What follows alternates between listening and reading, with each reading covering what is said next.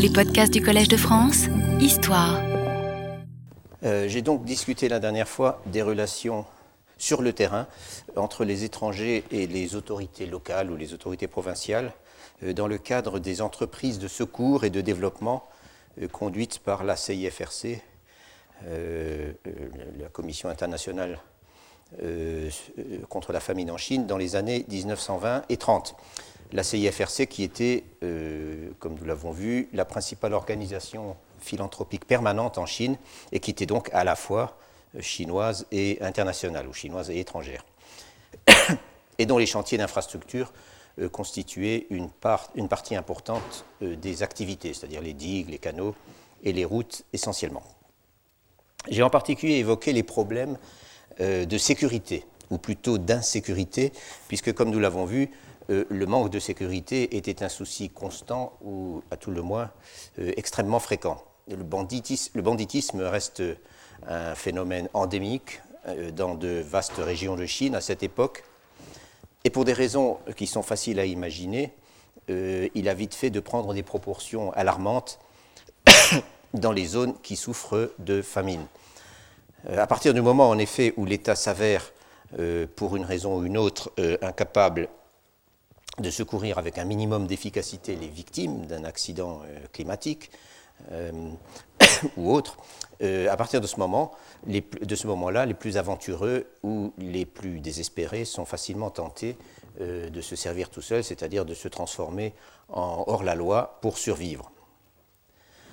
Or, si la CIFRC ou toute autre des innombrables organisations charitables dont j'ai parlé l'année dernière était susceptible de prendre en charge au moins une partie des secours, de se substituer donc euh, aux autorités défaillantes pendant presque toute la durée de la période qui nous concerne. Euh, en revanche, le maintien de l'ordre et la protection des populations n'entraient absolument pas euh, dans ces attributions.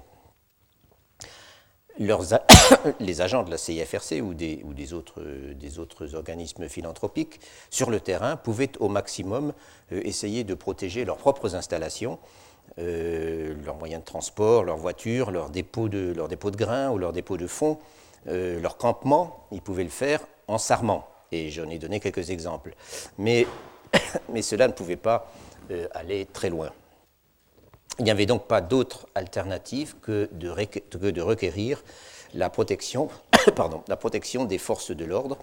Euh, et pour cela, on était bien obligé de solliciter les fonctionnaires locaux puisque, en principe, euh, ils étaient les seuls euh, habilités à en disposer. La sécurité est donc une des raisons importantes pour lesquelles les organismes philanthropiques qui interviennent sur le terrain doivent tout faire pour établir des relations de confiance avec les autorités locales et s'assurer de leur collaboration. Nous avons vu la semaine dernière que ce n'était pas toujours facile euh, et que aussi bien les moyens de répression dont disposaient les fonctionnaires locaux euh, étaient souvent euh, très limités, à tel point qu'eux-mêmes avaient parfois du mal à protéger leur propre ville.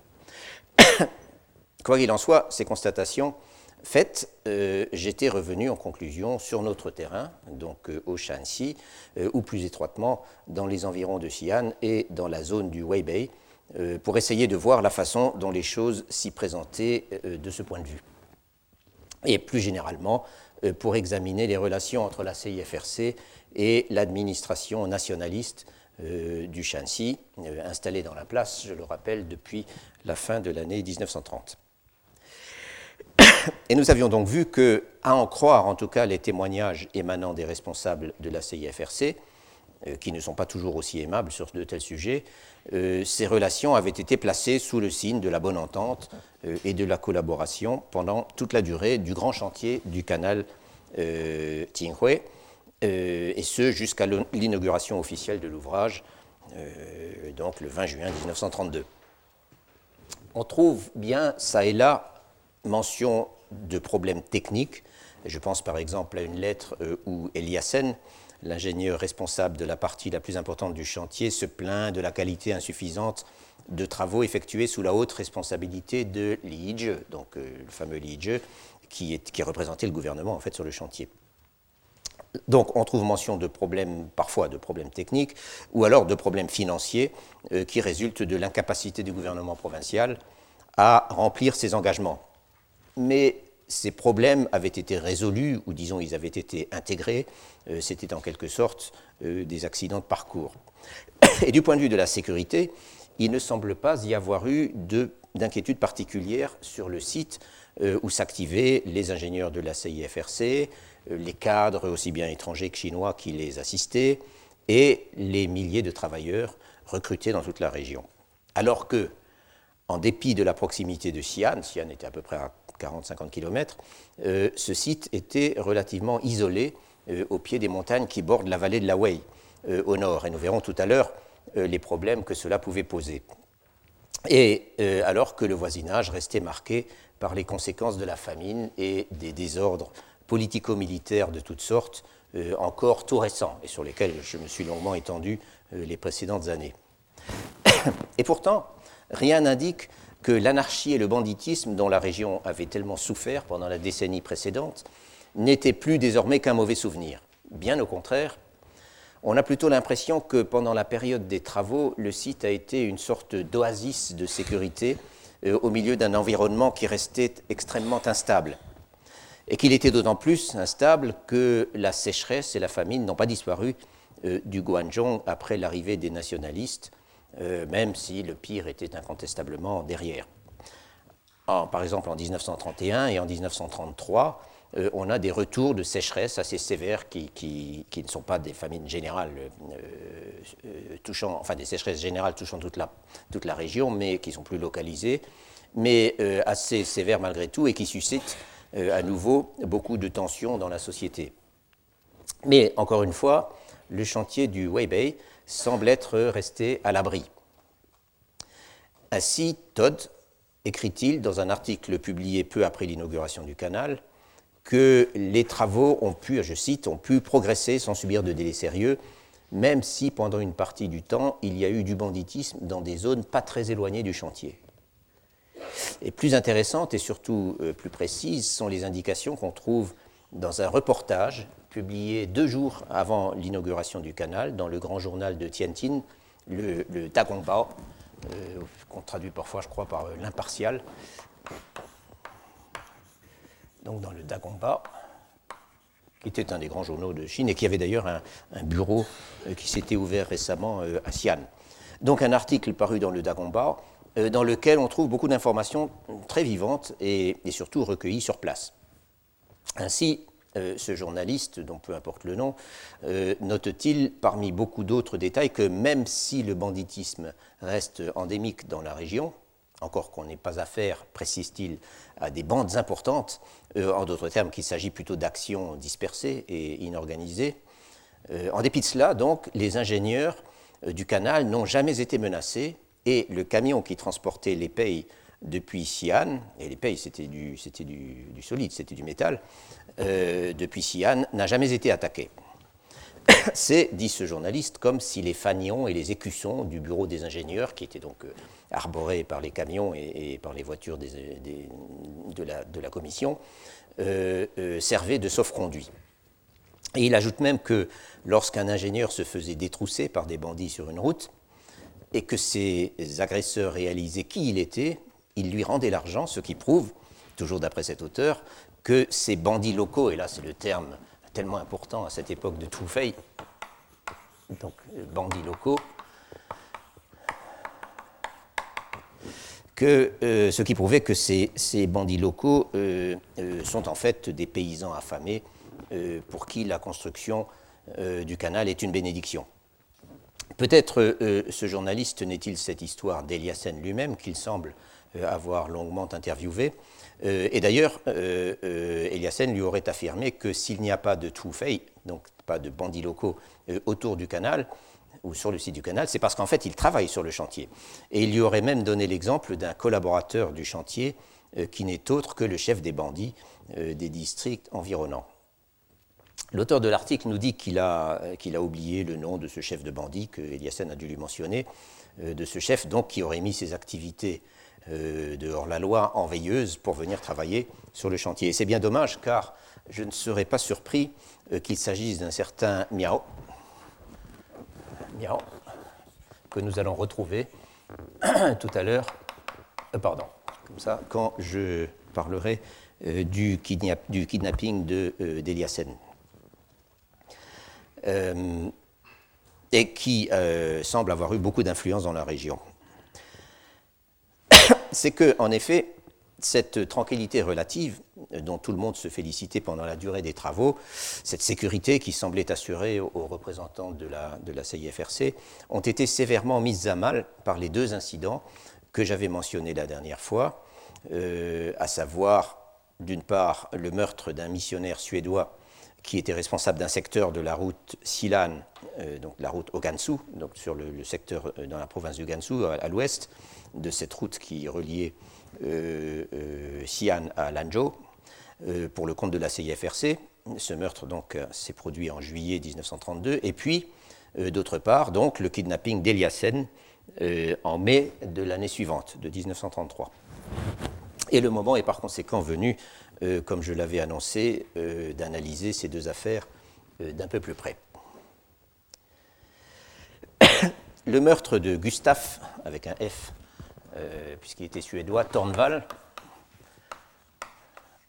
est mentionné, euh, et dûment mentionné, euh, donc meurtre par, de Tornval, non seulement de Tornval, mais de trois personnes avec qui il voyageait, par un, et meurtre perpétré par un parti de soldats qui appartenait aux forces provinciales du Shanxi.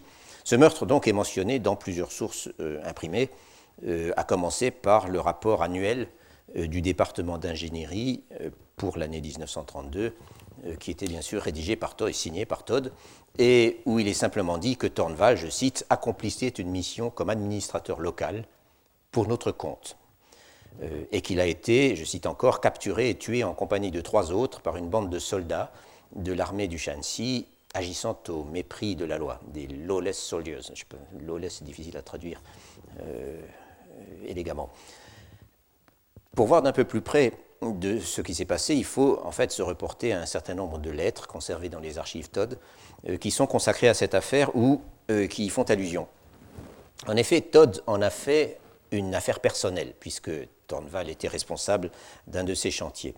Il s'est rendu en hâte au Shanxi en compagnie du secrétaire général intérimaire de la CIFRC, qui n'était autre que Casey Lee, que je vous ai déjà plusieurs fois mentionné, que nous allons encore retrouver, donc, euh, euh, dont le nom était Li Guangcheng, enfin peu importe, et Keizi, comme l'appelaient probablement ses amis, euh, était donc à cette époque suppléant de, de, de, Zhang Yuanshan comme, comme secrétaire général de la CIFRC, 32-33, et autrement dit, il était aux premières loges dès qu'il y avait un problème. Donc, Todd se rend au Shanxi avec Keizi Li. Euh, et également avec un officier euh, qui représente la légation américaine, euh, puisque parmi les, victimes, il y a un, citoyen américain. Et il a cherché à toute force, encore que sans grand succès au bout du compte, à obtenir du gouvernement de la province que l'affaire soit éclaircie, que les biens dérobés soient restitués, et d'abord que les corps des victimes soient retrouvés, et enfin que les responsables soient punis. Et puis, comme nous allons le voir, je suis tombé sur deux allusions à cette même affaire dans des sources chinoises, cette fois, euh, qui donnent un éclairage passablement différent. Mais rien du tout, rien de tout cela, euh, qu'il s'agisse donc des, archives Todd ou de, ces deux mentions dans des sources chinoises, rien de tout cela n'est vraiment concluant, euh, et il est probable que, par contraste avec le kidnapping d'Eliasen l'année suivante, euh, il est probable que les véritables tenants et aboutissants de l'affaire Tornval nous resteront toujours obscurs. Pourtant, ce que nous arrivons à en percevoir mérite d'être rapporté, car c'est assez éclairant sur ce qui semble avoir été l'attitude du gouvernement provincial du Shanxi à l'égard de la CIFRC à ce moment, donc juste au, au lendemain de l'inauguration du canal. Mais avant d'examiner cela, je voudrais commencer par citer un témoignage sur Tornval qui a le mérite de donner un tout petit peu de substance à ce personnage dont nous ne connaîtrions sans cela que le nom, la fonction et le triste sort.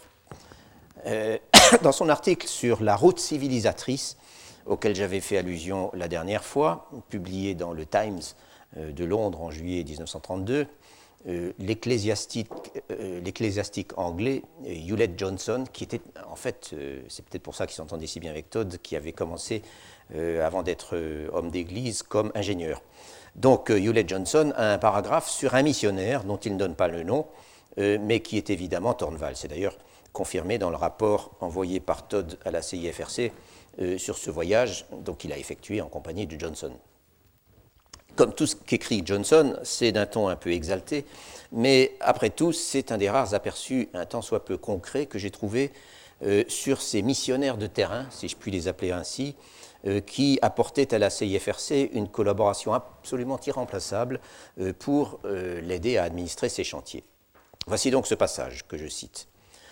Euh, que j'essaie de traduire. Euh, à chaque étape de notre voyage, nous étions accompagnés par un missionnaire local. J'étais en admiration devant l'influence de ces hommes et leurs compétences d'administrateurs euh, sur les chantiers routiers. Lorsqu'on le croise sur un vapeur naviguant sur le Yangtze, le missionnaire n'est pas dans son élément. Mais sur un tel terrain, il l'est et il est brillant. Le missionnaire suédois-américain euh, donc, euh, suédois-américain, c'est la seule mention que j'ai trouvé qu'il était à la fois suédois-américain et américain. Euh, en tout cas, le, missionnaire suédois-américain qui devait nous accompagner dans le franchissement du col, il s'agit du col Yupan, dont j'avais parlé aussi l'année dernière fois, et où nous avions vu qu'une attaque de bandits s'était produite un peu avant. ce missionnaire, donc, était exceptionnellement expérimenté.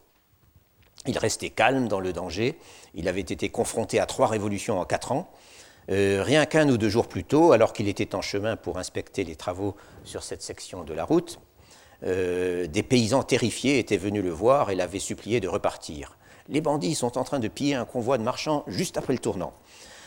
Le missionnaire et son compagnon tirèrent en l'air. Ils ne tirent jamais sur les gens.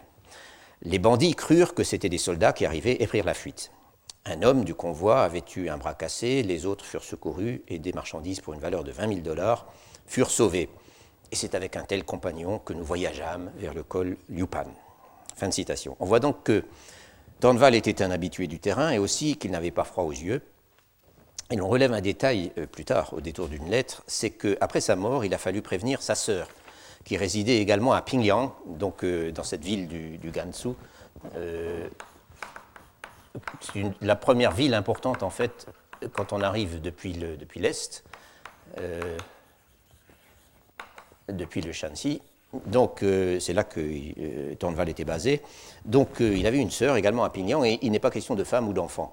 Euh, la mission de Tornval semble donc avoir été une sorte d'affaire de famille, et en fait, il est mentionné quelque part qu'il y avait dans tout ce secteur beaucoup de missionnaires suédois, une sorte de mission suédoise. Quoi qu'il en soit, la première mention que j'ai trouvée de la disparition de Tornval et de ses compagnons apparaît dans une lettre de Todd datée du 6 août 1932 et qui est adressée à, Eliassen. À cette date, on ne parle que de trois personnes, et non pas quatre, et leur exécution par des soldats, à la suite de laquelle leur corps aurait été jeté dans un puits, euh, n'est pas encore confirmée, même si elle semble probable, et même euh, si elle a été déjà mentionnée par certaines informations dont nous ne connaissons pas l'origine, et que apparemment c'est déjà paru dans la presse euh, à Tianjin et, dans d'autres lieux. Simplement, euh, on est sans nouvelles d'eux euh, depuis deux semaines. Plusieurs correspondances vont donc revenir sur cette affaire pendant les mois suivants, et elles permettent de préciser quelque peu le tableau. Les quatre victimes étaient donc d'abord Thornvall, ce missionnaire suédois qui remplissait les fonctions de, business manager, c'est-à-dire de responsable administratif euh, pour la CIFRC à Pignan, euh, là où se trouvait le chantier de la route Silan, dont il avait la charge. Ensuite, un Américain nommé Ekval, dont on comprend qu'il représentait le concessionnaire des automobiles, Ford à, à, donc sur le Yangtze, et qu'il revenait d'une tournée dans le nord-ouest. Et j'avais fait allusion, ou plutôt Johnson faisait allusion, mais je l'avais dit la dernière fois, à l'agressivité des, euh, constructeurs euh, automobiles américains dans cette région euh, à ce moment-là. Donc apparemment, Ekval faisait la tournée pour essayer de vendre des voitures. troisième personnage, un japonais, dont le nom n'est pas précisé. Et enfin, quatrième personnage, un jeune ingénieur chinois rentré de Chine après des études à l'étranger et qui devait être en quelque sorte en stage, dont le nom était WT, enfin WT Wang, peu importe. Et ceux qui, le, malheureux, il n'a pas, eu le temps d'avoir une carrière euh, en vue. Et ceux qui les ont arrêtés et sommairement exécutés, c'était donc des soldats appartenant aux forces du principal lieutenant de Yang Rucheng, euh, qui est un personnage important et qui d'ailleurs deviendra gouverneur un peu plus tard, le général Sun Weizhu. Et ça, c'est quelqu'un qui a eu beaucoup d'importance dans toutes ces affaires à l'époque et qui a écrit des textes pour les Wenshun Liao euh, beaucoup plus tard. Donc, Sun, euh, oui, oui. C'est quel joue Voilà. Sun Weizhu, euh, qui était alors, euh, qui commandait alors la 17e armée, et la 17e armée n'était d'autre que l'armée euh, personnelle d'une certaine manière de Yang Hucheng, donc qui en avait confié le commandement à Sun. À qui en voulaient exactement ces gens? Selon certaines versions, les soldats se seraient emparés de voitures de la CIFRC qui n'avaient pas encore été payées à leurs fournisseurs. On est toujours dans ces tractations avec Ford. Euh, et il faut croire qu'on se proposait de les leur vendre, ces, voitures. Et de fait, ces trafics sur les voitures semblent avoir été, euh, enfin ces trafics, on s'échangeait, on se les vendait, etc., semblent avoir été assez fréquents euh, dans ce qui était encore un peu le Far West chinois. Donc ils, auraient, ils, se seraient emparés des voitures de la CIFRC sans les payer, et c'est à cause des vives de leurs vives protestations que Tornval, qui était responsable des voitures, si c'était des voitures de la CIFRC, et Ekval, qui était l'homme des automobiles Ford, qui n'avait pas encore été payé, euh, donc c'est à cause de leurs protestations que les quatre passagers auraient en fin de compte été euh, assassinés. Ailleurs, il est dit que la voiture dans laquelle les quatre hommes voyageaient et qui a disparu, on n'a pas retrouvé, était celle euh, d'Ekval. Mais il est clair qu'il y avait plus dans toute cette histoire qu'un simple vol de voiture. Dès la première lettre de Todd, on voit en fait que le passager japonais euh, posait apparemment un problème. Il dit en effet qu'il avait été emprisonné à Lanzhou, donc la capitale du Gansu, pendant un certain temps, comme suspect, sans préciser de quoi. Et euh, c'est de lui que les soldats voulaient s'emparer au départ sur les ordres d'on ne sait qui. Or, les deux témoignages chinois dont je parlais sont un peu plus explicites sur ce japonais. C'était, disent-ils, un espion. Et le fait est que, s'il vient intervenir dans notre histoire le réseau d'agents secrets très actifs et très efficaces que l'armée japonaise avait déployé sur toute la Chine du Nord euh, et en Mongolie intérieure, euh, longtemps avant l'invasion de 1937, alors l'affaire devient en effet très sérieuse. Voyons donc ce que disent exactement ces deux auteurs chinois. Le premier témoignage, est dû euh, à Ma Xiqing, donc ce jeune ingénieur chinois dont j'ai déjà parlé plusieurs fois, euh, qui travaillait pour la CIFRC euh, et que j'en ai parlé plusieurs fois. D'ailleurs, ça montre qu'un texte, ce texte, bien que court, contient beaucoup de choses intéressantes, ce qui mérite d'être souligné. Euh, nous avions vu que Ma Xiqing avait été employé sur un des chantiers de la route Xilan, sur la partie qui se trouvait euh, encore à l'intérieur du Shanxi, euh, où il avait été d'ailleurs témoin d'une terrible épidémie qui avait décimé les travailleurs. Or, c'est juste après cette épidémie que survient, tel qu'il le raconte, l'incident Tornval, et voici comment il le relate. y compris les parenthèses où il dit je me souviens pas très bien, ça devait être ça, mais je suis pas sûr, etc. Donc c'est alors qu'un pasteur de Pingliang, parenthèse, j'ai oublié sa nationalité et son nom, euh, enfreignant les interdictions, prit l'initiative de transporter pour son propre compte des dollars d'argent. Autre parenthèse, à cette époque, Yang Hucheng dirigeait le Shanxi et il avait interdit de transporter des dollars d'argent au-delà de Tongguan, autrement dit euh, hors de la province. Il se mit de mèche avec un agent secret japonais qui l'emmena dans sa voiture vers l'est. Donc ils, redescendent depuis le Gansu. Ils furent pris et tués par des Chinois, hein, des, des gens du pays, qui démontèrent et cassèrent la voiture et en enterrèrent les pièces. Todd enquêta, mais ne put trouver de piste. Aussi euh, arrêta-t-il les travaux. C'est tout. Ces souvenirs sont donc fragmentaires, pour dire le moins, mais ce qui en reste, c'est que c'est Tornval lui-même qui se serait mis dans cette situation en faisant de la contrebande d'argent, et en s'acoquinant avec un espion japonais. Mais la raison pour laquelle ces compatriotes, donc ces gros jeunes, ces, gens du, ces Chinois, se sont emparés d'eux et les ont fait disparaître n'est pas précisé, bien qu'il faille probablement comprendre que c'était pour voler euh, l'argent en question. Concernant d'ailleurs cette interdiction d'exporter de l'argent hors de la province, qui peut sembler bizarre quand on le lit comme ça, euh, et qui, dans le cas présent, euh, expliquerait toute l'affaire, elle est en réalité confirmée euh, par les souvenirs d'un certain Li Weicheng, personnage que vous, avez peu de chance de rencontrer ailleurs, mais je mets quand même son nom, Li Weicheng.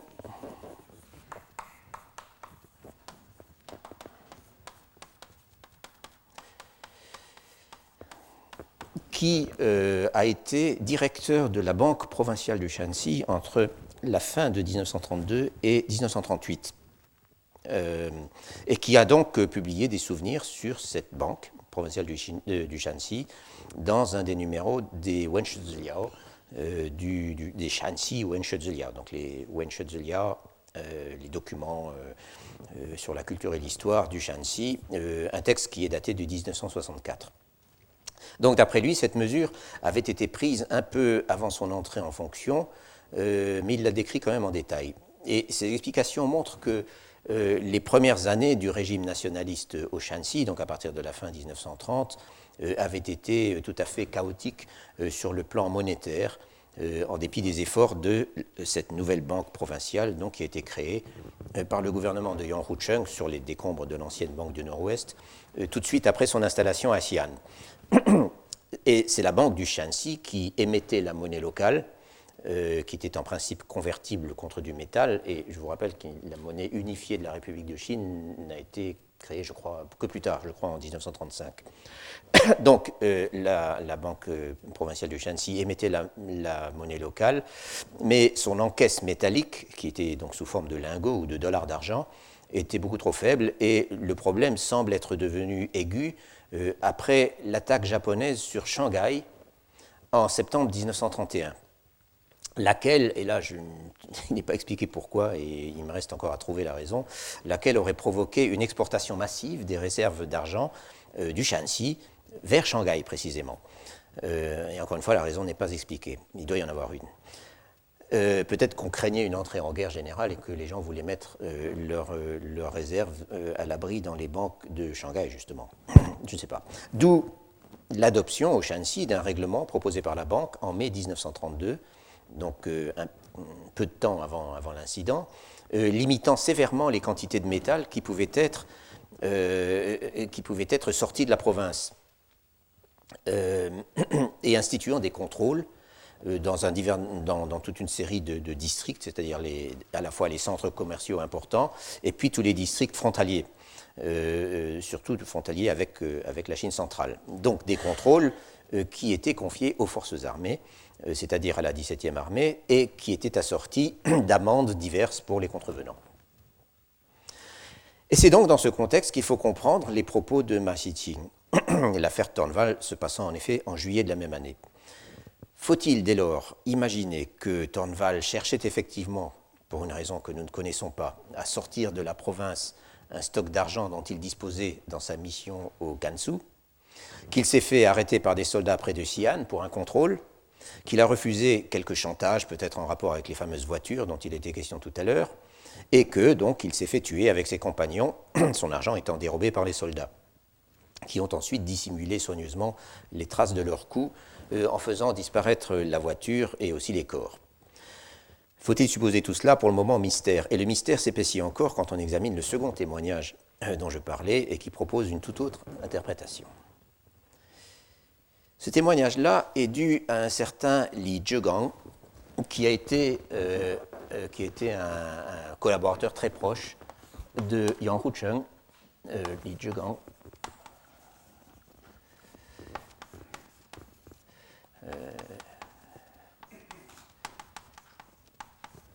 Li Zhegang, qui était un, donc un, un, proche, une sorte de secrétaire de Yang Hucheng, euh, entre 1928 et 1936. Et ce témoignage, on le trouve dans un recueil de souvenirs sur Yang Hucheng, un, un livre qui est, euh, paru en 2003 et qui s'intitule euh, Yang Hucheng tel que je l'ai connu, Wu de Yang Hucheng. Et en fait, c'est une série publiée par le même éditeur sur toute, une, série de, personnages connus de l'époque républicaine.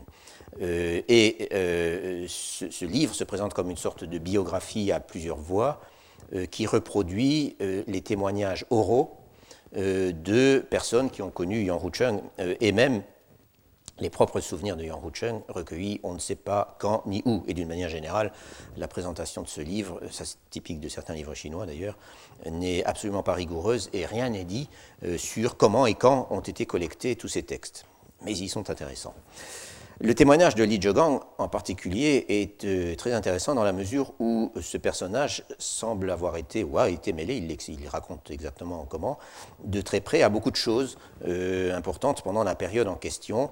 Euh, et donc il évoque l'affaire Tornval au passage, et d'une façon qui est à la fois précise et frustrante.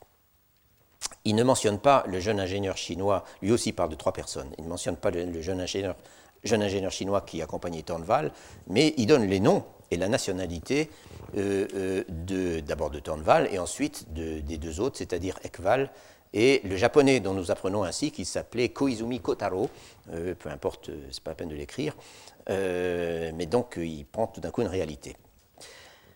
Dans ce, témoignage, il n'est pas question d'argent, mais Li Zhegang affirme que les trois personnages étaient tous des espions, le japonais ayant recruté les deux autres, qu'ils avaient été repérés pendant leur péril par Yang Rucheng, dit-il, c'est-à-dire on suppose par ses services, c'est probablement l'armée, et qu'ils avaient été euh, interceptés, qu'on avait trouvé sur eux des brouillons de cartes du Gansu, du Ningxia et du Xinjiang, ainsi qu'un code télégraphique secret et des lettres révélant qu'ils cherchaient à s'acoquiner avec les minorités nationales, c'est-à-dire, suppose-t-on, les musulmans euh, qui sont très nombreux dans cette région et qui causaient souvent des problèmes.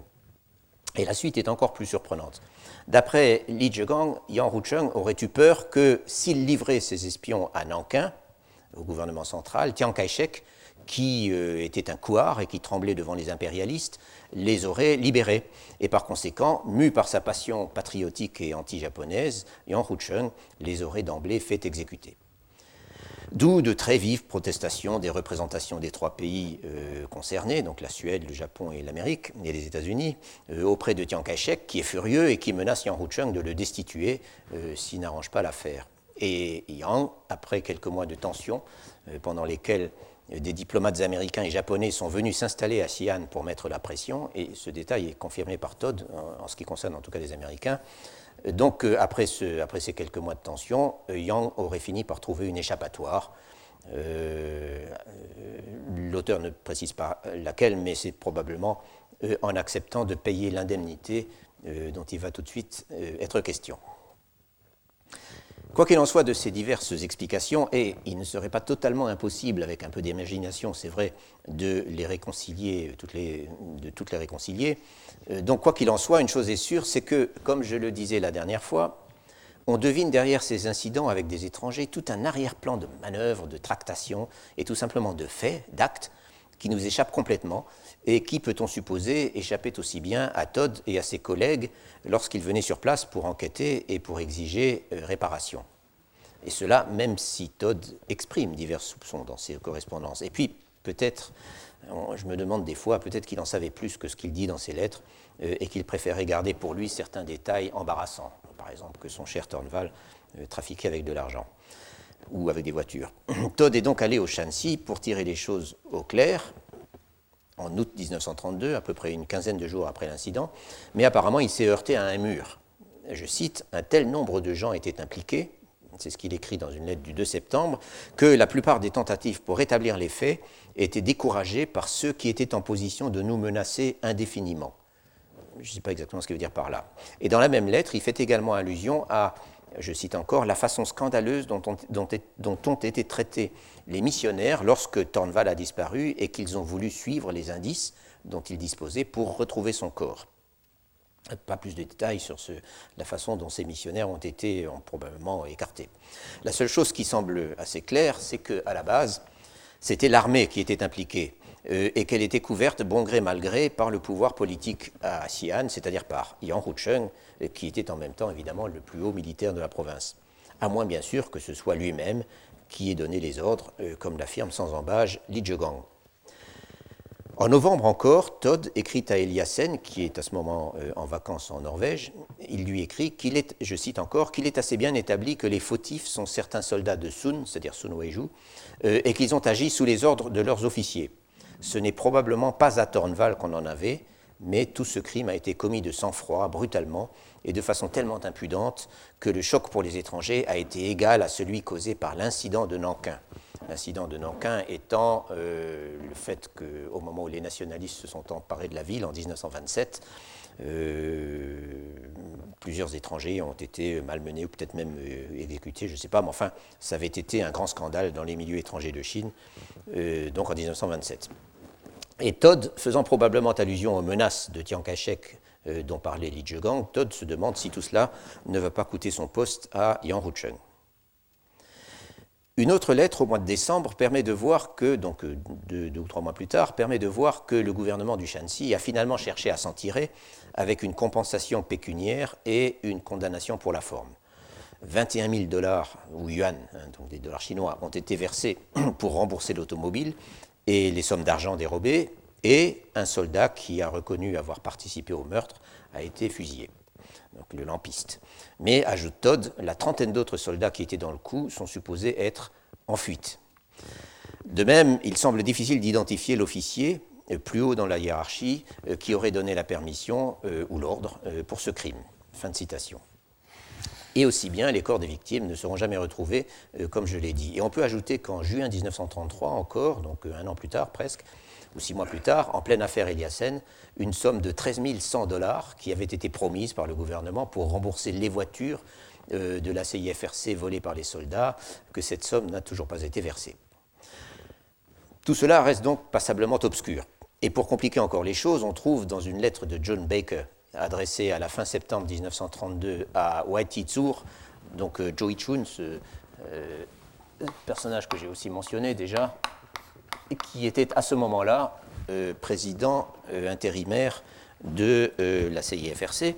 Donc, dans une lettre qu'il a pris l'initiative d'écrire à Tours, au président de la CIFRC, on trouve dans cette lettre de Baker des allusions qui laissent entendre que, ou qui suggèrent que Tornval aurait également pu être victime de manœuvres au sein même du comité provincial de la CIFRC à Xi'an, avec à la clé, croit-on comprendre, un problème de corruption ou de détournement de fonds. Euh, des manœuvres dans lesquelles les autorités provinciales ou les militaires auraient été impliqués euh, d'une manière ou, mises en cause d'une manière ou d'une autre, puisqu'il y avait en effet des, notables chinois dans ce comité provincial. Baker affirme en effet, et je trouve quand même ça assez extraordinaire, qu'à son avis, les collaborateurs de la CIFRC qui travaillent sur des chantiers dans l'intérieur de la province se trouvent désormais dans une situation encore plus dangereuse qu'à l'été 1930, lorsque lui-même y était, j'avais raconté cet épisode, et que la province était livrée à l'anarchie la plus complète. Et s'il en est ainsi, suggère-t-il, c'est parce que à présent, ils courent le risque d'être menacés sur leurs arrières, parce qu'on ne peut plus compter sur l'intégrité de l'organisation ASIAN même.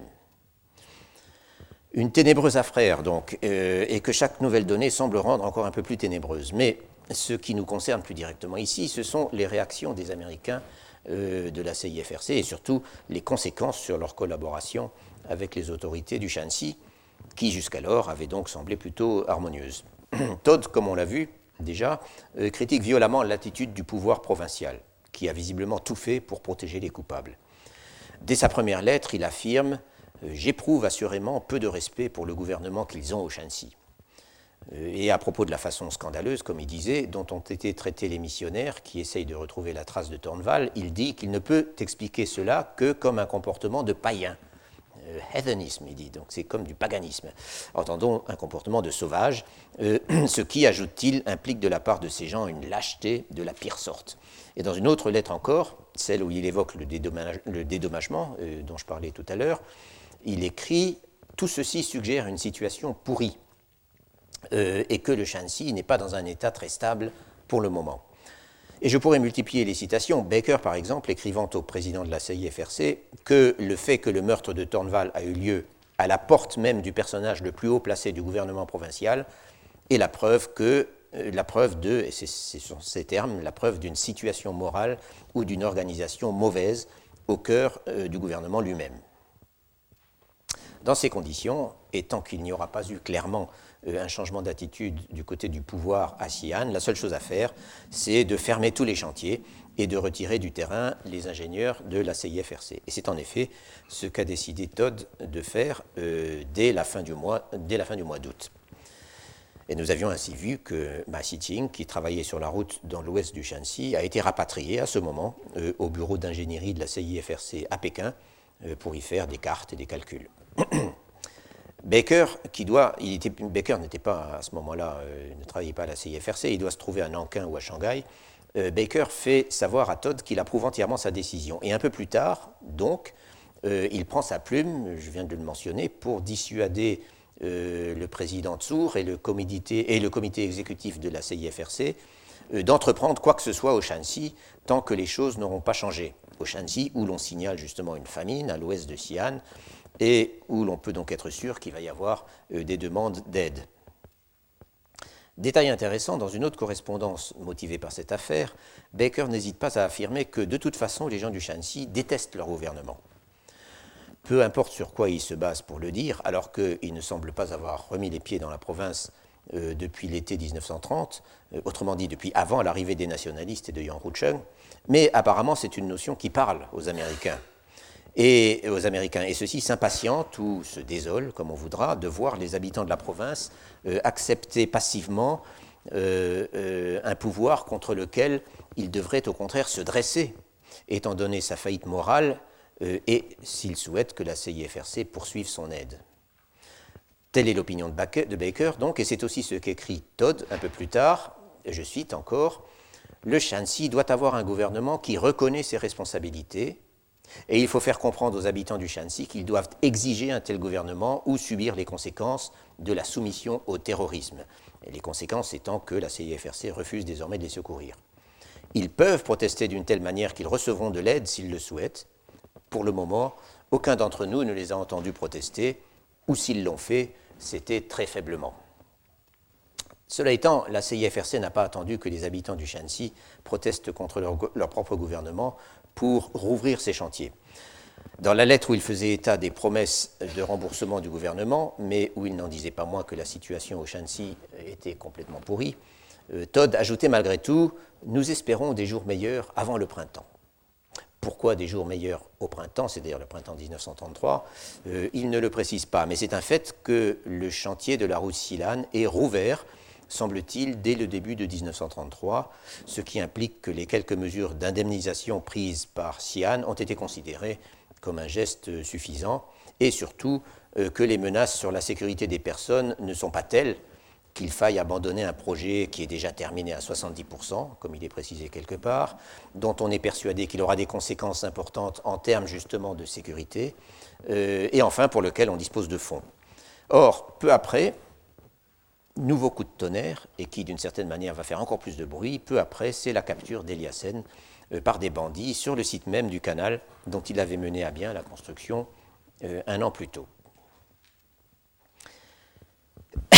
En avril 1933, Eliassen, qui vient de rentrer de, vacances, euh, de ses vacances en Norvège, euh, travaille sur le chantier de la route Silan au, Gansu, où il fait d'ailleurs état de nouveau de graves attaques de bandits euh, sur son chantier. Il annonce à Todd son intention d'aller quelques jours sur le site du Weibei, donc il y avait peut-être un jour de route hein, pour retourner au Shanxi, sur le site du Weibei au début du mois de mai pour vérifier l'état des installations à la tête du canal Tinghui. Et c'est donc ce qu'il fait en compagnie d'un collaborateur chinois nommé euh, Henri Chuan, euh, lui aussi je crois que je l'avais déjà mentionné, et, dont je ne connais, enfin je vais en reparler d'ailleurs. Euh, tout ce que je sais, c'est que son patronyme, c'est en fait, c'est, ça devrait, il est, désigné comme ça partout, ça devrait être Chuan. mais je ne connais pas son, son prénom chinois. Donc Henri Chuan, euh, qui travaille à ce moment sur le chantier du système de distribution du Weibei.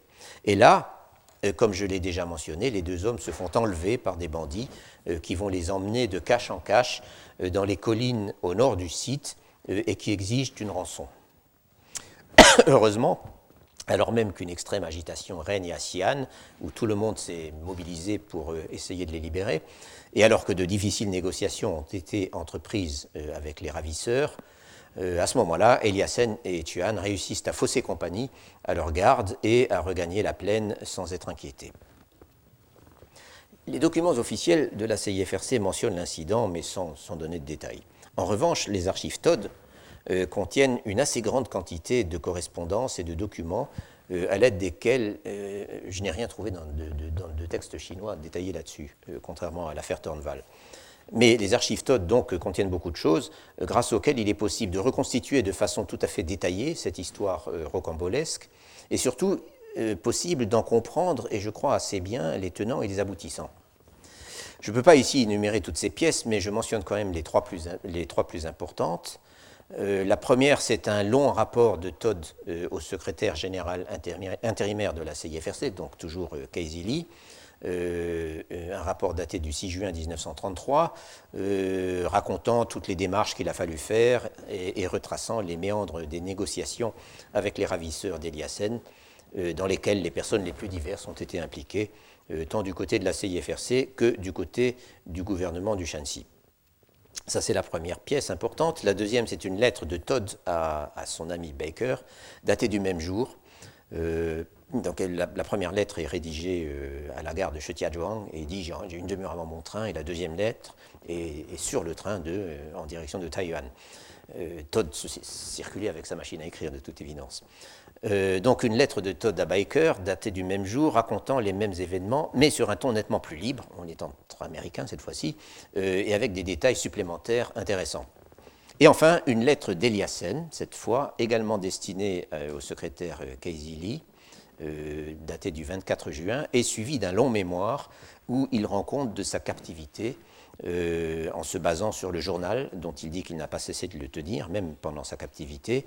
Et s'il envoie ce mémoire, c'est pour couper court, dit-il, à toutes les histoires fantaisistes qui ont été colportées ou qui sont en train d'être colportées sur cette affaire par son compagnon de captivité, euh, donc euh, Chuan, après que celui-ci est retourné à Pékin. Et j'aurais à redire un mot de ce personnage un peu bizarre et des bruits qu'il a répandus. Enfin, il n'est pas inintéressant de remarquer au passage que la dernière partie du roman d'Eliassen, donc euh, la rivière du, roi dragon, Dragon Wang's euh, River, dont, je vous ai rappelé l'existence la dernière fois, dernière partie qui est consacrée euh, au kidnapping, enfin à cette aventure, s'avère tout à fait conforme à la réalité telle qu'on arrive à la reconstituer d'après les documents contemporains que je viens de mentionner. J'ai en fait lu le roman avant d'avoir la possibilité de voir les archives. Et force est de reconnaître que cette réalité était en elle-même suffisamment romanesque pour qu'il n'ait pas été besoin d'en rajouter.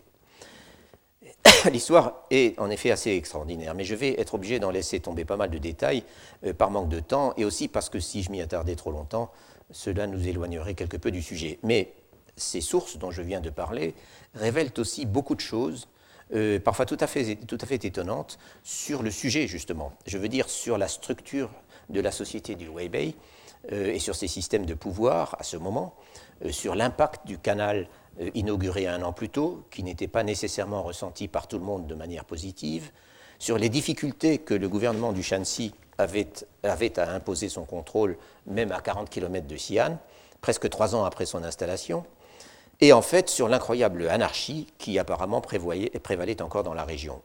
Et puis sur d'autres points encore, euh, que j'essaierai donc d'analyser d'un peu plus près euh, la semaine prochaine.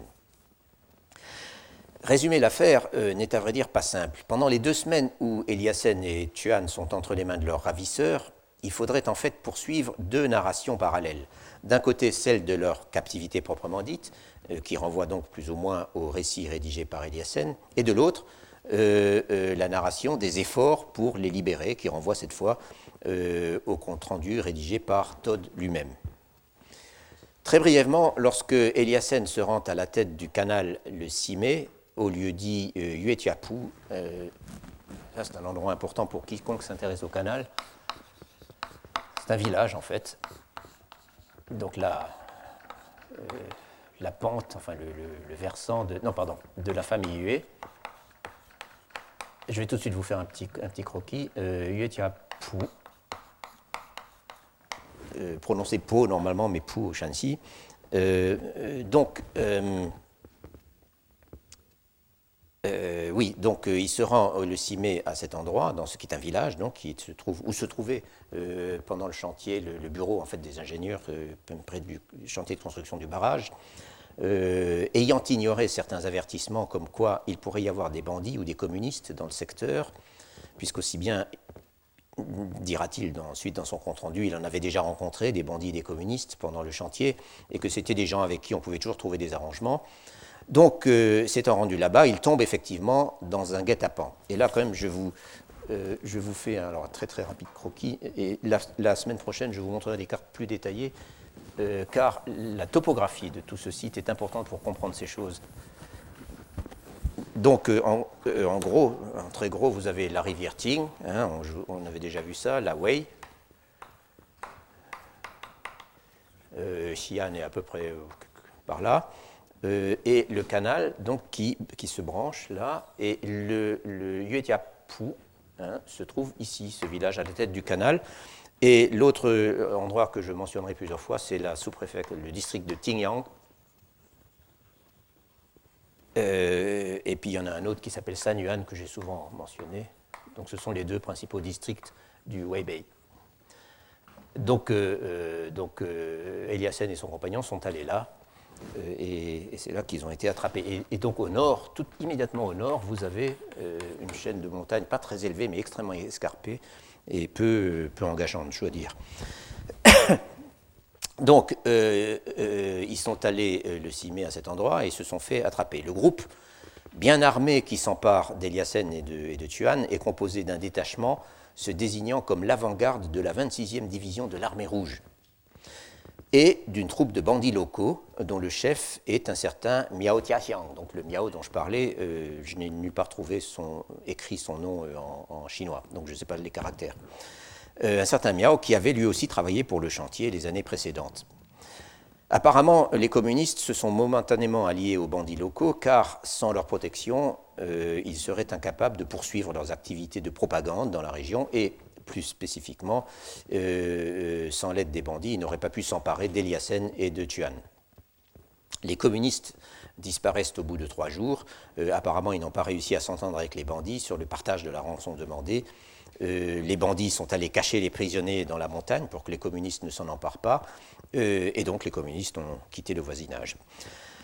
Pendant plus de deux semaines, les deux prisonniers vont être déplacés d'un lieu à un autre à travers les collines euh, escarpées qui surplombent le site du Weibei euh, et cachés soit dans des villages, soit dans des grottes dissimulées au fond de ravins inaccessibles.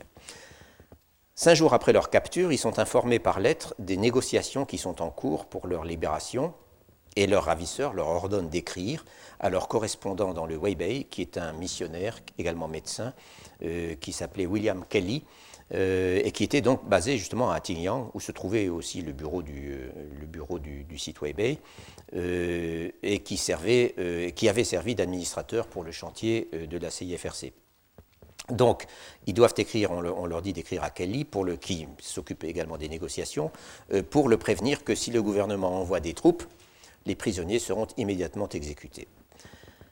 Euh, les prisonniers commencent aussi à, comploter leur fuite en essayant de s'entendre avec certains de leurs gardiens euh, qu'ils connaissent euh, car ils avaient travaillé pour le chantier. Et un des meilleurs contacts de ce point de vue-là, c'est un proche parent de Miao, n'est pas très clair si c'est son frère ou un cousin du chef des bandits, donc qui avait été dans le passé un précieux collaborateur sur le chantier et qui depuis lors avait été affecté, et c'était une mission importante, à la garde des écluses contrôlant l'alimentation du canal. Par la suite, ils sont emmenés, euh, Eliassen et, Tuan sont emmenés plus loin par des hommes qui semblent avoir perdu le contact euh, avec le gros de la troupe et qui commencent à perdre le moral. On apprend que l'armée se rapproche, mais aussi que les négociations pour la rançon se poursuivent.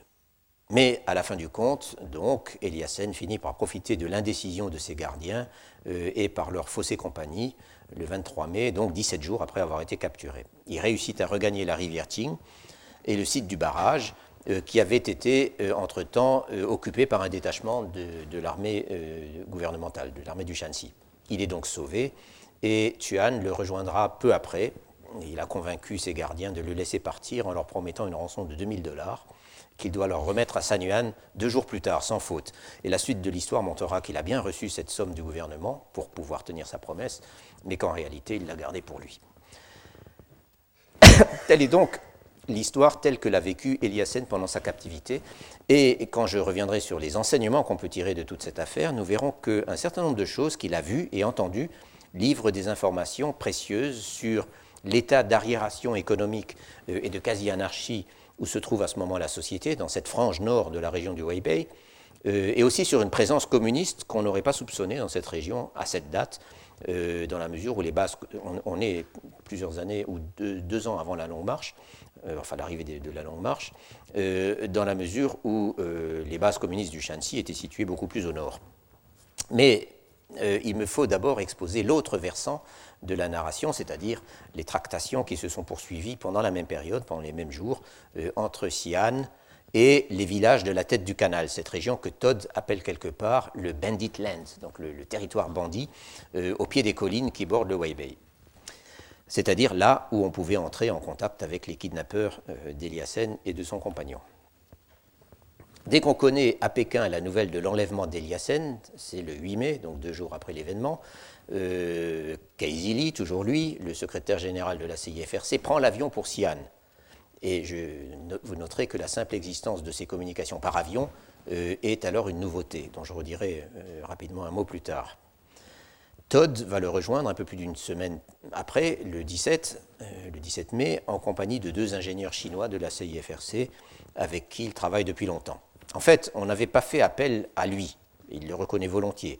Il n'avait reçu aucune autorité de son employeur, donc de la CIFRC, mais il s'est en quelque sorte imposé, euh, et même assez bruyamment, semble-t-il. Sur place, le docteur Kelly essayait depuis le début de négocier avec les bandits, comme nous l'avons vu. Il leur avait envoyé d'emblée 500, 500 dollars, enfin 500 yuan, euh, ainsi que des sacs de farine pour montrer qu'il était sérieux. Euh, et par ailleurs, le magistrat de Tingyang avait été désigné pour appuyer ses efforts. J'ajoute qu'au terme de l'affaire, ce magistrat sera renvoyé de son poste pour n'avoir pas été capable d'assurer la sécurité d'Eliassen euh, sur son territoire. De son côté, Yang Rucheng, donc le gouverneur du Shanxi, aurait pris l'affaire en main et envoyé un négociateur, mais sans succès notable. Et on apprend aussi que Li Zhe a essayé pour sa part d'entrer en contact avec le chef des bandits, euh, également sans succès. L'armée s'emploie pour sa part, enfin de son côté, sur les ordres de Yang Rucheng, à bloquer les routes par lesquelles les bandits pourraient s'enfuir, ce qui est assez illusoire d'ailleurs, parce qu'ils s'enfuient justement là où il n'y a pas de route. Et on envoie même six soldats en civil se mêler au camp des malfaiteurs pour les espionner, mais ils se font prendre, et un seul réussit à s'en sortir. Les cinq autres sont tués, trois d'entre eux torturés à mort sous les yeux d'Eliassen et de Tuan. Dès son arrivée à Xi'an, Todd va voir son vieux collègue Li Yizhe, qui est responsable du bureau d'hydraulique du Weibei, et dont il dit en plusieurs occasions, euh, en cette occasion et dans d'autres aussi, que dans ce genre de situation, euh, c'est le plus sûr allié de la CIFRC. Il va aussi voir le secrétaire général du gouvernement provincial, un certain euh, Gang Shoubo,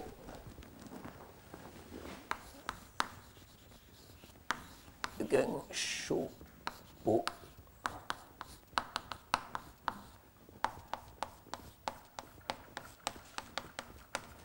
Euh, ensuite, il va voir euh, Yang Rucheng lui-même, en personne. Euh, et enfin, il va voir quelqu'un qui s'appelle Linson, dont vous n'avez sans doute jamais entendu parler, mais qui était pourtant très important. Il était, il était président de la République de Chine en titre. Linson.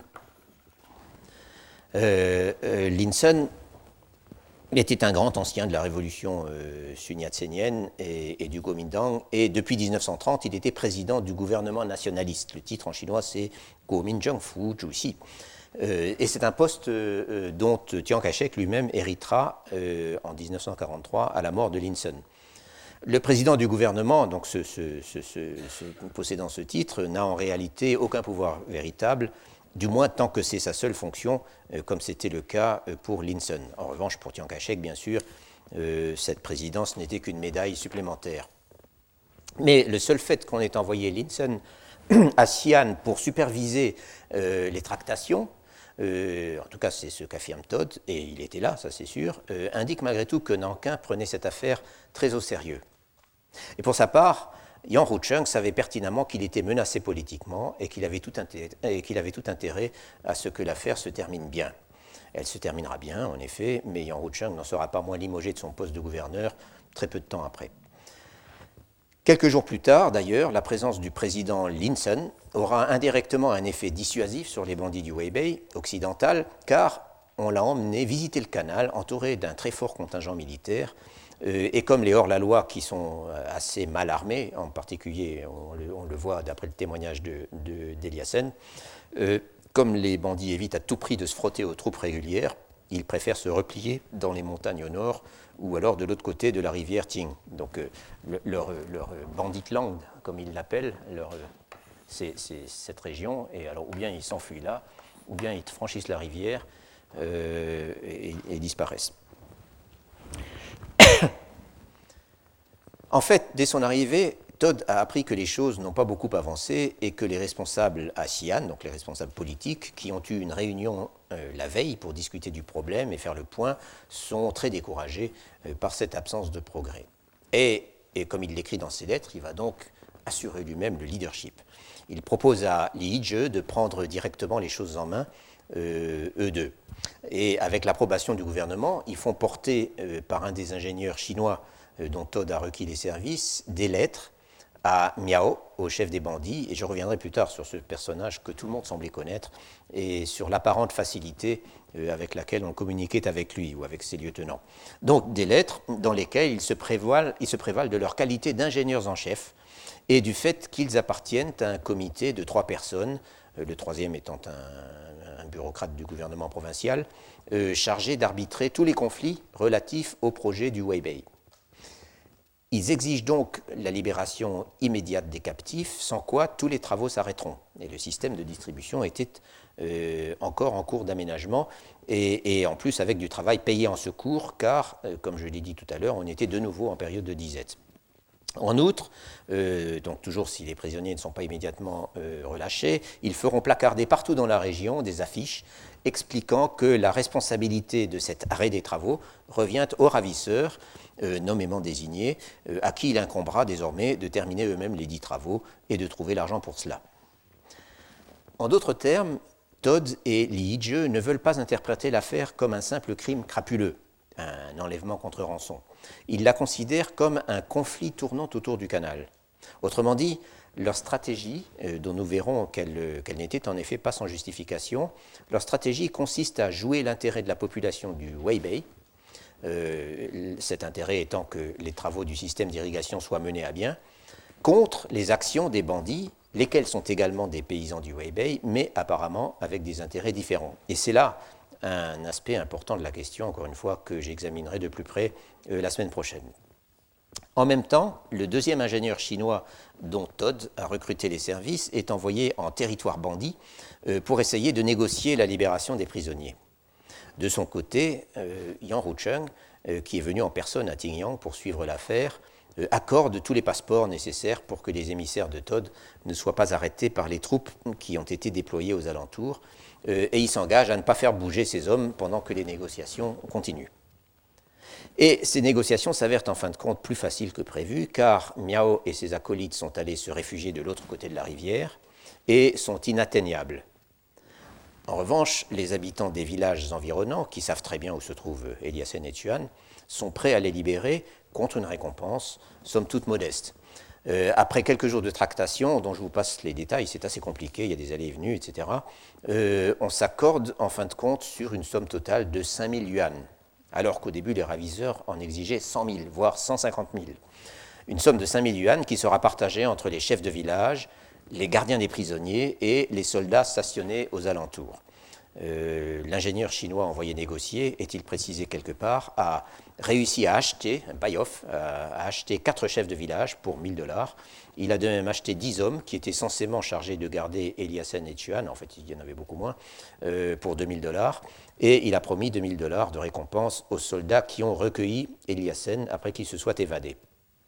Il faut donc trouver ces 5000 dollars dans les 24 heures. Et il est entendu que si les prisonniers ne sont pas libérés à la remise de l'argent, on fera donner l'armée. Todd se précipite à Xi'an, où Li Jie, avec l'aide du secrétaire général Geng, est obligé d'emprunter personnellement la somme, en espérant se faire rembourser plus tard par le gouvernement, lequel s'exécutera en fin de compte, mais non sans traîner des pieds et en essayant de contester la légitimité de certaines récompenses. Euh, donc Li Jie euh, trouve l'argent. Et lorsque Todd revient à Tinyang avec ses caisses d'argent, il tombe sur Eliassen et Tuan, qui ont juste réussi à se libérer tout seuls mais les récompenses promises euh, devront quand même être distribuées. Un peu plus tard, notons-le, Baker répondra au compte-rendu que Todd lui a envoyé, auquel je faisais allusion tout à l'heure, en se demandant si la CIFRC n'est pas allée un peu vite en promettant ce qui équivaut à une rançon. Car, dit-il, c'est la porte ouverte à tous les chantages. En effet, la menace d'abandonner le chantier euh, si les choses ne sont pas réglées de façon satisfaisante aurait été en réalité difficile à appliquer dans la mesure où on ne pouvait pas décemment arrêter les travaux qui étaient presque terminés euh, et pour lesquels les fonds avaient déjà été levés. Dans sa réponse, Todd reconnaît que promettre une rançon n'était pas l'idéal, mais il fait allusion à Lindbergh. Personne ne l'a critiqué alors, dit-il, Lindbergh, dont l'enfant, le fils ou le bébé, je crois même, avait été kidnappé et qui avait tout de suite payé la rançon. Donc personne ne l'a critiqué alors, dit-il, mais il est tout aussi vrai que ça n'a pas mis fin au kidnapping d'enfants aux États-Unis. Euh, en fait, argumente-t-il, plutôt qu'une rançon, cet argent représentait des paiements ciblés pour semer la division dans les rangs des bandits. Et dans toute cette lettre, il se justifie en rappelant que même en Amérique, euh, on est obligé parfois de jouer de l'intérêt des gens. Baker admettra d'ailleurs que euh, s'il avait été à sa place, il aurait probablement agi de la même façon. Quoi qu'il en soit, voilà donc l'affaire Eliassen telle qu'on peut la reconstituer dans ses grands traits. C'est en soi une belle histoire, et je ne vous ai pas encore livré l'épilogue qui est assez drôle. Je veux parler des aventures de Henri Tuan, le compagnon de captivité d'Eliassen, qui était un ingénieur junior, enfin, il n'est pas un vrai ingénieur, mais enfin, il était, disons, une sorte de chef de travaux, euh, travaillant régulièrement pour la CIFRC et donnant apparemment toute satisfaction, et qui était en outre le neveu euh, d'un des membres du comité exécutif, mais qui s'est révélé à cette occasion à la fois un filou et un personnage un peu désaxé. Mais j'en redirai un mot rapidement la semaine prochaine. Surtout, la semaine prochaine, j'analyserai ce que j'ai appelé les tenants et les aboutissants de toute cette affaire. L'un de ces aspects les plus remarquables, me semble-t-il, euh, c'est l'osmose entre bandits, paysans, soldats et travailleurs du chantier. Tout le monde se connaît, on passe sans difficulté d'une condition à l'autre, et lorsque les récoltes sont mauvaises et que c'est la disette, cette combinaison, à laquelle il faut encore ajouter les groupes de propagande communiste, cette combinaison devient explosive, ou en tout cas euh, incontrôlable. En fait, cette écologie un peu étrange semble surtout caractéristique du secteur où Eliassen et Tuan ont été enlevés et ensuite promenés de grotte en grotte dans les montagnes immédiatement au nord. Ce secteur, c'est ce qu'on appelle le plateau, immédiatement à l'est de la tête du canal. C'est la partie nord du Weibei qui, pour de simples raisons de topographie, et c'est ce que j'expliquerai la, semaine prochaine en vous montrant une carte où ça apparaît bien, euh, pour des simples raisons de topographie, ne bénéficie pas de l'irrigation, alors que ses habitants avaient mis de grands espoirs euh, dans les projets formulés par l'IIGE et par d'autres depuis les années 20. Et nous verrons qu'il y a en fait tout un contexte de frustration autour du canal construit à partir de la fin 1930 et inauguré en grande pompe moins d'un an avant euh, l'enlèvement d'Eliassen. Et non seulement de frustration, mais aussi de spéculation. Et il me faudra donc voir de plus près quel a été l'impact économique de toute cette opération euh, à court et à moyen terme. Et enfin, l'affaire Eliassen, comme un an plus tôt l'affaire Tornval, euh, a mis à rude épreuve la collaboration entre la CIFRC, euh, qui encore une fois était à ce moment le principal pourvoyeur de fonds et de techniciens pour ce genre de travaux, en Chine du Nord, de collaboration entre la CIFRC et les autorités du Shanxi, lesquelles étaient confrontées à des difficultés politiques et financières dont les responsables de la CIFRC n'étaient sans doute pas totalement conscients. Todd se plaint bruyamment de ce que le gouvernement du Shanxi est mauvais payeur, qu'il ne tient pas ses engagements, qu'il paye ses propres ingénieurs avec des mois de retard, et plus grave, qu'il n'a pas remboursé les terres expropriées à cause de la construction du canal, du nouveau système d'irrigation. Autant de problèmes donc qu'il me faudra euh, examiner de plus près, car ils expliquent pour une bonne part la lenteur du décollage économique de la région euh, pendant les années 1930 et ce, en dépit des espoirs mis dans l'arrivée des nouvelles autorités nationalistes et des efforts effectivement consentis par elles euh, dans beaucoup de domaines, mais cette fois euh, dans des domaines qui sont en dehors de la sphère de compétences de la CIFRC. Voilà donc de quoi je parlerai la semaine prochaine. Je vous remercie. Retrouvez tous les podcasts du Collège de France sur www.collège-de-france.fr.